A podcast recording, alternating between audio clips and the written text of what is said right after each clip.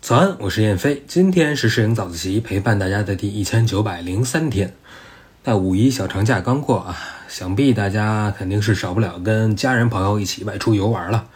那我们出去玩呢，常规的一个项目就是拍合影。所以今天的早自习呢，就想分享一些拍摄合影的小技巧，说不定下一个假期就能用到。那如果你也比够了剪刀手，想把合影拍得更自然。不妨听听今天的这期早自习。那我要分享的第一个小技巧呢，就是我们合影的时候啊，别再让所有的人整整齐齐的站成一排了。你这样站成一排拍照啊，拍出来的画面就会比较死板。所以一般情况下呢，我们会让其中的一两个人坐下呀，或者是半蹲着，那其他的人可以站着。如果要有小朋友的话呢，就随他。那这样的话，一家人。有高有低，有站着的，有坐着的，那高低错落，这样的画面才会更生动。那第二个技巧呢，就是不要只会喊三二一，大家看镜头啦。为什么呢？因为很多人啊，一看镜头就会特别的不自然，表情也僵了，动作也死板了。你换一个说法，其实马上就好了。比如说，你可以说，哎，我们一起看看天上的风筝啊，望望远处的山啊。或者索性说一起看看小朋友啊，一起看向妈妈，一起看向爸爸，是吧？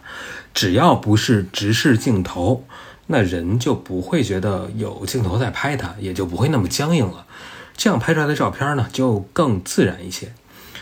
那还有呢，就是很多人一拍照啊，就是他的手就不知道放哪儿了，动作怎么摆怎么僵硬。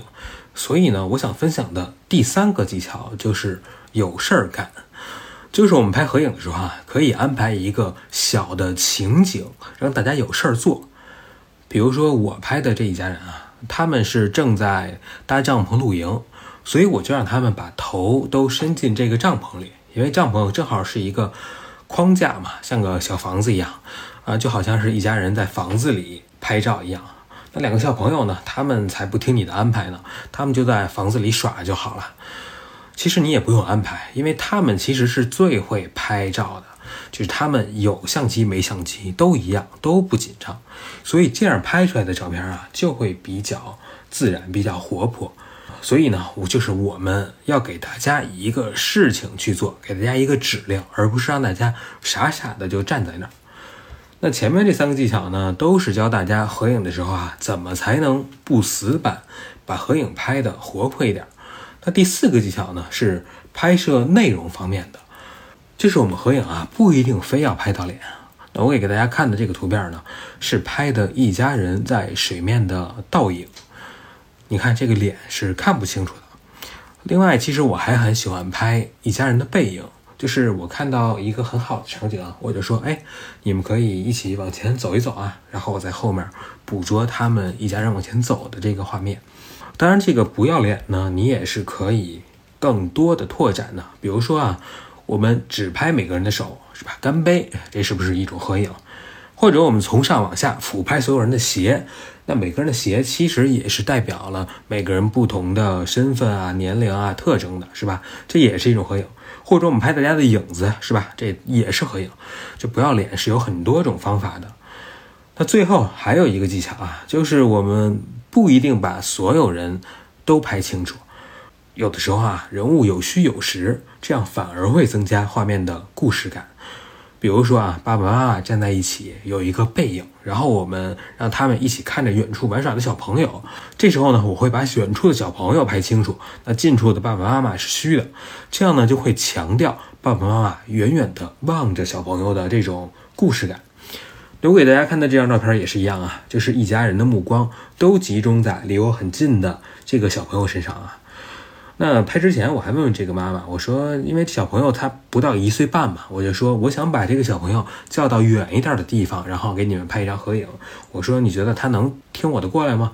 这个妈妈说，那你就试试吧。那果然，我叫他到我这边过来，他完全就无视我嘛。但是呢，后来呢，他因为他有很多贴纸嘛，他就给家里的每一个人。的身上都贴上贴纸，那都贴完以后呢，他也想给我贴贴纸，那就这样呢，我就引导着他，把他带到了远一点的地方。那他给我贴贴纸的同时呢，就拍下这张照片。那正好呢，一家人也都望向我们这边。那这张照片呢，我就把焦点放在了这一家人身上，他们正望向这个小朋友嘛。那小朋友就是虚的，这样呢，就有了这个画面。那以上五点呢，就是我平时拍摄一家人合影的一些小技巧。我们来总结一下啊。首先就是不要让大家都站得整整齐齐的。第二，也不要要求大家都看镜头。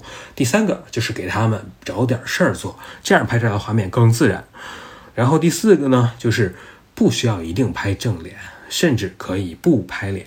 最后第五点呢，就是不一定非要把所有人都拍清楚，那虚实结合的画面会更有故事感。好，那不知道你们在拍合影的时候有哪些技巧呢？也欢迎在留言里分享给我们大家，说不定下次拍照的时候呢，我们就能用上这些技巧。那我今天分享的这些照片啊，都是我拍摄亲子摄影的时候的一些客片儿。大家如果有喜欢拍摄亲子摄影的，记录自己家庭生活的，拍摄儿童摄影的呢？你如果想看看我拍的更多的亲子摄影、家庭摄影的照片啊，也可以在小红书搜“摄影师燕飞”。那这个号呢，就是我专门用来分享这些照片用的，好吧？那今天是摄影早自习陪伴大家的第一千九百零三天，我是燕飞，每天早上六点半，微信公众号“摄影早自习”，不见不散。